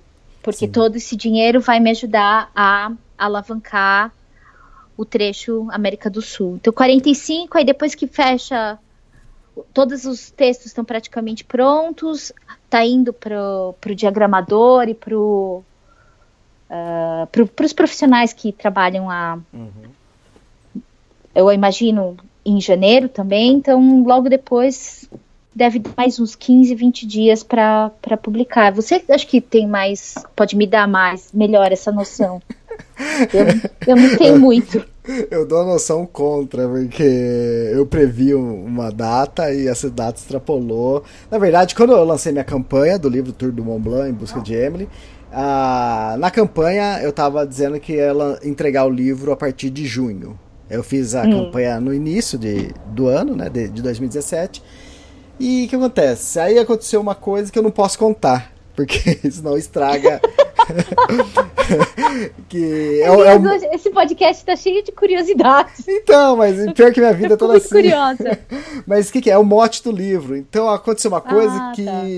no meio da viagem, que eu falei assim, pô, por que não, né? Aí não tinha, não tem, não tinha porquê, é, não tinha como eu lançar em junho, né? Porque mudou tudo, entende? O livro. O, livro, meu livro era de um jeito até, até o dia que eu lancei a campanha. No dia, quando chegou junho, mudou totalmente. E aí não tinha como lançar. Aí depois tinha minha viagem logo em seguida, eu tinha que voltar da viagem para terminar de escrever uma parte lá. Então, uma coisa que eu vou falar, ninguém tá sabendo ainda, mas é que era para eu entregar o livro a partir do dia 12 de dezembro, mas. E tanto é que chegou, os livros chegaram no dia 12 de dezembro, acho que foi dia 10 que chegou, não lembro. E aí chegou caixas aqui de livros assim, nossa, que maravilha, agora sim, vou despachar para todo mundo, e que ótimo. na, na, na, hora que eu pego, abro as caixas, abro o livro assim, as a qualidade das fotos estão terríveis. Isso pelo menos para mim que sou fotógrafo e gosto de, de fotografia e tomei muito cuidado com isso, entende? Com o livro inteiro, depois você vai ver, né? É, você toma cuidado, é um filho, né? O pessoal fala que é um filho é. e realmente é. Ainda mais eu que é, acabo fazendo, quer dizer, a única coisa que eu não fiz no livro foi a revisão e a tradução de uma parte lá do, do guia, né? O resto, capa, é, ISBN, tudo, tudo eu acabo fazendo, né? Então acabo, você acaba dando valor mais para quando você vê a coisa pronta. E quando você vê a coisa pronta e não tá tão legal quanto você imaginava, você fala, putz, e agora, né? Aí eu falei assim, caramba, já tô atrasado, já tô falando pro pessoal que eu vou entregar. E quando eu abro as fotos, as fotos estão opacas, escuras, você não vê detalhes. Eu falei, não, não vai dar. Liguei pra, pra gráfica, falei, ó, não vou aceitar os livros. Aí, não, Elias, mas por quê? Porque aí eu acabei, eu tinha outros livros da mesma gráfica e eu vi nos outros estavam perfeitas as fotos, né? Aí eu notei que o papel tinha sido usado diferente. E acho que o papel absorvia mais a tinta e, e manchava, né? E, alterava. E, é, alterava. Então ficava ruim. Aí eu fiz o pedido novo. Aí eles entenderam o motivo, né? Eles vão é, fazer. Eles fizeram uma nova impressão dos livros e chega. É que a gente está gravando hoje, dia 28 de dezembro. E vai chegar. Já, já foi despachado, já está no transportador e vai chegar amanhã, dia 29 de dezembro, para mim os livros. Nossa, e foi super rápido. Eles conseguiram cobrir até que. E não, em uma semana. Relativamente bem. Eles demoraram menos de uma semana para repor esse, esse lote que, que, que deu errado, né? E... Mas é esse negócio, o que eu quero dizer é isso, é, tem muitos imprevistos, né? Então é, tem que contar isso também. Ou seja, você tem. Você, do, quando você começou a vaquinha, da vaquinha até Hoje, quanto tempo que a gente tem? Quanto Ó, tempo que tá eu dando? acho que eu comecei a vaquinha em fevereiro ou março. Algo assim. Acho que foi Nossa, fevereiro. Mas, quer dizer. Então a gente mas tá a... falando de. Não, mas a. Nove vaquinha... meses. É um parto mesmo, hein, Elias? Não, mas o livro. O livro eu tô escrevendo, tipo. Em dezembro do ano passado, eu lembro que eu é, disparei um post no, no minha fanpage, falando, ah, terminei de escrever meu livro, agora vou mandar para leitura para algumas pessoas, primeira leitura. Isso em dezembro do ano passado. E o, e o livro vem escrevendo, porque esse, essa viagem do Mont Blanc foi em 2012. O livro vem escrevendo acho que quase há dois anos, porque eu, eu, fazia um pouquinho, parava, um pouquinho, parava. Aí chegou um momento que eu falei, oh, tenho que acabar esse livro. Aí eu deslanchei, entende? Então, mas eu fui. E foi meu primeiro livro, então é. Eu aprendi muito com ele. Foi ótimo, que eu aprendi muita coisa. Agora eu já estou escrevendo o segundo, que foi a viagem desse ano, com Gisleder, e já está tudo diferente, entende? Então é. É bom, é só experiência, aquele negócio, né? Que a gente estava falando de experiência. E é melhor quando é na nossa pele, né? Que aí. É. Aí a gente aprende, de verdade. Aprende, fica gravado, né? É. Mesmo você não faça certo a próxima vez, mas você sabe onde você tá errando. pois é, eu tô nessa fase aí, então sei lá, acho que talvez seja muito otimista eu querer lançar. Não, mas. Com... Não que vai acontecer também com você essas coisas, entende? Mas é. Foi uma coisa que eu aprendi também. Eu tenho. E a vaquinha que eu fiz, que eu fiz a, pelo Catarse, é, acho que eu encerrei em três meses. Mas eu poderia, como era a, o tipo da campanha que eu fiz, eu, ele, ele poderia durar um ano, 12 meses a vaquinha. E. Então eu poderia ter feito isso também, né? Não ter dado um prazo, assim, né? E... Porque eu tava achando que eu ia conseguir cumprir aquele prazo. E você Mas fez eu... vaquinha mesmo, né, Elias? Não, não foi vaquinha, foi o Catarse. Ah, foi Catarse. É, e também que a comissão eu... deles também é alta, né? Então, são 13, acho que 13%. Então, é... é a bocanha é bastante, entende? Então, é, é dispensar nisso também. É. Bom, tem um montão de coisa para pensar. Eu, eu tava é. querendo que o livro tivesse pronto e, e, impresso até meados do ano que vem. Mas talvez. Não sei. Eu tô achando bem difícil fazer tudo, viu? Ah, é gostoso. Porque é difícil pra depois... caramba. É, né? Mas é, é bastante trabalho, né? Nossa. É. Para o pessoal que tá pensando em escrever, que o pessoal gosta de falar, né? Ah, escreve um livro. Pessoal, Adoro. não é tão simples assim. Não é simples assim, pessoal. Não é tão tranquilo assim. E eu vou fazer trilingue. Eu já tenho Nossa, uma pessoa que vai hein, traduzir para pro, pro inglês e uhum. pro espanhol. E até cogitei a possibilidade de fazer todo o processo na Colômbia, porque parece ah, que é um tá. dos lugares mais baratos das Américas para se publicar um livro. Ah, entendi. Então, tenho essa possibilidade ainda. Que, que vamos ver, vamos ver. Tamo, tá tudo para sair. 2018 promete um montão de coisa.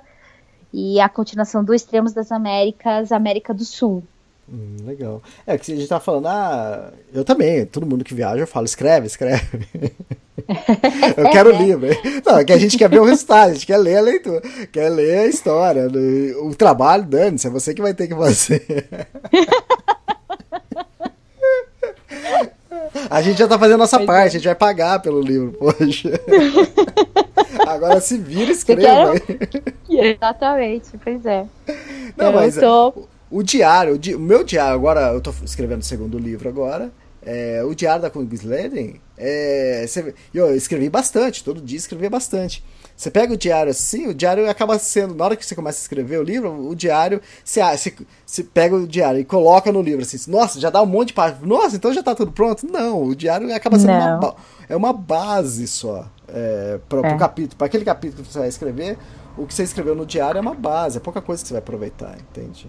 É bom para relembrar o que aconteceu, mas é uma base. É complicado, mas é, é gostoso pra caramba. Eu gostei da experiência. É, eu tô, eu tô curtindo escrever. Mas eu sei que não é só isso. É, é, é muita pesquisa, é relembrar, é, é, pesquisa, é mais pesquisa. É isso que é. É, é, é, o meu tem. O meu livro mesmo também já comecei, né? E tem bastante pesquisa. Então uhum. tem bastante contextualização, tanto isso. histórica como, né? É, no meu caso também biológica e então tem um, um, trabalho de pesquisador mesmo, porque é, é, um, é um trabalho longo. Depois que está escrito, foi exatamente o que você falou. Né? Depois que está escrito, baseado no, na tua experiência, você precisa rechear isso com o contexto. Exatamente. E é esse que dá trabalho. É. E é legal, várias coisas você vai aprender depois que você voltou da viagem. você, é. vai pesquisar mais a fundo ainda sobre a região, sobre alguma coisa, e, mas é enriquece Quantos diários você escreveu da sua seu Todo dia. Todo dia. Teve dois dias que eu não escrevi, minha viagem foi de 25 dias, né? E depois eu fiquei mais alguns dias lá. Mas é, dos 25 dias, dois dias eu não fiz aquele diário que você escreve contando a história. Aí dois dias eu fiz tópicos, né? Até nos dias que eu fazia, que eu escrevia a história certinha, no final eu fazia alguns tópicos, assim, alguns pontos, entende? Mas é, eu escrevi como se estivesse escrevendo um diário, um livro, entende? Na viagem. É o meu, eu tenho quatro, quatro diários já. Eu lembro que você mandava caderninho embora, é isso, né? Não é? Pois é, ainda tá. Ainda tô. Então, o Eu- diferente, tipo assim, a, o meu livro, Tour do Mont Blanc, e o meu livro da Kungsleder, são dois livros baseados em diários. E, e é usado muito diário, porque são poucos dias, né? São. A, o Tour do Mont Blanc deu 14, mas vai ter uma outra coisa. E, e a Kungsleder deu 20, 25 e mais um pouco. Então, agora, você, você não tem como se aproveitar todo dia do diário, né? É, Você não, vai, não, você não não tem, tem. como colocar tudo isso. Você- tipo assim, você tem que fazer, ah, não sei, dividir por região ou por acontecimentos, porque É. não tem como você pegar todo Até dia. essa estrutura eu tô, eu tô, eu já mudei duas vezes. É. é legal isso. Mas é isso, eu não tenho, não tô com preguiça de, de mudar. Se precisar, se eu sentir que te- precisa mudar e que vai ficar mais legal, eu tô mudando. Sim, sim, exatamente. Mas para alavancar essa primeira escrita, esse primeiro projeto, tá saindo esse, o escrito, né? O projeto escrito, tá saindo 50 cartas da estrada que vão ser as 50 crônicas, coisas é, da estrada mesmo, né? O, o meu cotidiano, causos que eu vivi na, na, na viagem até aqui. Muito bom, muito bom. Beleza? Nossa, essa nossa conversa ficou super longa. É, eu tinha falado desde o começo que eu, Quer dizer, eu tinha falado entre nós no off que, que esse podcast não ia ter tempo, era sem tempo, livre, né? Quase todos são, né? É que também faz tanto tempo que a gente não grava podcast, eu falei, mas como que eu vou falar de tempo com, com tanto É, tempo pra conversar, né? um te- quase um terço do continente, né? É. A gente falou de quase um terço do continente, mas, mas esse podcast está super útil para quem, para quem quiser saber de um montão de coisa, né? livro, passaporte, um monte de coisa que a gente falou assim. É. Eu acho interessante isso. Eu, eu sei que às vezes tem matérias assim em, em sites que é, é, como resolver o problema, não sei o que tem. É, qual resolver, como fazer para tal coisa. Você escutando o podcast, você também aprende muita coisa sem a gente ficar falando regrinha, ah, assim, assim, assim que você tem que fazer. Sabe? É, então, só é pela, pela sua experiência, pelo que você passou, o que eu passei, ou quando gravo com outras pessoas, só isso já a pessoa já tira é, algo bom para a viagem futura dela, algo assim. É, e tem uma outra coisa, eu acho que o podcast, eu adoro o formato de podcast, né? E tem uma coisa que eu acho muito legal é que quando você precisa, ah, eu preciso tirar o passaporte, aí você vai nessas regrinhas, como tirar o Aham. passaporte. Sim, Mas no podcast você ouve sem precisar, sem a urgência do precisar. exato. Então você absorve muito mais pelo prazer do que Isso. pela, do- pela necessidade. Eu acho Pela que também é um outro jeito né? que entra em você, É, que é bem E- legal. E é um bate-papo, né? Ó, hoje eu, eu não, não cheguei a marcar o tempo, né? A gente começou a falar do podcast mesmo, do, do roteiro, eu acho que ia fazer uns 15 minutos. Antes era só fofoca, é só jogando conversa fora. Mas é legal, o pessoal adora essa parte. É muito gostoso, é sempre bom conversar com você, Elias. É, É, meu, é é, é bem gostoso. E eu me atualizo um pouco também, né? É, a gente se Dos diverte. né? bate-papos do, de todo mundo. Aham. Legal. Julie, é isso então. Bom, é, Obrigada, então, Elias. é, a viagem talvez lá pro meio do ano, continua, né? É isso. Isso, Legal. Então, é, acho que aí, eu não sei se a gente marca uma conversa já antes da saída, porque como a gente fez a- aquela conversa antes de eu começar lá no Alasca, A apresentação. a América do Sul vai ser um novo, uma nova etapa, toda reformulada. Eu me sinto até mais madura, inclusive, para preparar a certeza. viagem da América do Sul. E a questão do tempo, imagina, eu tinha falado de dois anos, a América, as Américas todas, né? Vai dar dois anos agora em abril.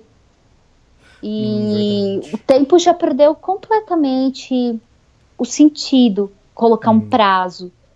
E acho que a gente poderia marcar um podcast para falar disso. Poderia sim. Eu conheço uma, uma menina que que manja esse negócio de tempo. Ela chama Carol Emboava. Ela saiu pra fazer viagem. de- Eu tava conversando com o pessoal do clube de cicloturismo.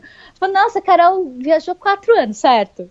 É isso. isso. Mas ela pedalou mesmo é, mais ou menos esse tempo, dois anos, não foi? Um ano e meio, dois anos? Não, então, não, ela, ela saiu da casa dela e falou: ah, Ela ficou oito meses num dia, num lugar, seis meses Isso, no é. outro, seis meses no outro. A Carol saiu e falou assim: mãe, eu volto daqui um ano, tá bom? Tá.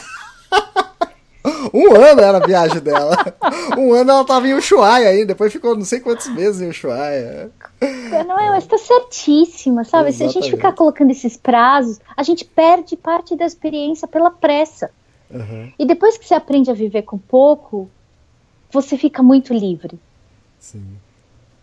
né? Então você você vê que e, e a- como a Carol fez, ela começou a fazer dinheiro na estrada. Exatamente. Então, ter vivido lá também foi uma experiência legal que ela conta muito legal, né? Exato. Então, é essas metas, ou, ou essas regras, ou esses dias, esse cronograma que a gente faz no início, é até bom, né? É psicológico. Você não tá fazendo nada, você tem que ter um. você tem que criar alguma coisa, né? Dar um parâmetro pra sua viagem. Agora, como vai ser? Putz, esquece. Aí é outra É, conversa. na prática, é, foi, é o que eu falo pro pessoal. Eu falo, ó, os meu, o meu planejamento só serviu para uma coisa. para eu desplanejar. É, então, é bom. Porque eu olho para ele e eu vejo que. Eu tô chutando um número, mas nem 20% eu cumpri. Ah, é? Do é que. Alasca e Canadá, Alasca e Canadá ficou meio dentro, mas o resto eu mudei tudo, mudei trajeto, mudei tudo, tudo. É assim, Até não. esse negócio do ombro serviu para isso, para me falar, para me mostrar é, que mesmo planejamento financeiro não tava, não valeu.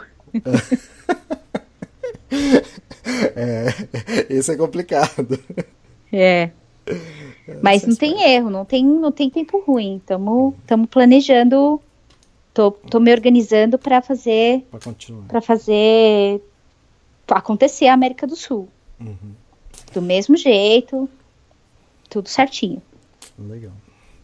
Julie, obrigado. Mais um podcast. Esse foi o nono da série. Quem ainda não escutou todos, volta lá, que são todos engraçados. A Júlia é bem divertida, sim. E legal, vamos marcar o próximo, então, por um pouquinho antes da sua saída. Beleza. Obrigada, Tá. Elias. Obrigada, pessoal que está ouvindo a gente. É, até a próxima. Valeu, obrigado. Beijão. Obrigada, Elias. Tchau, tchau. Tchau.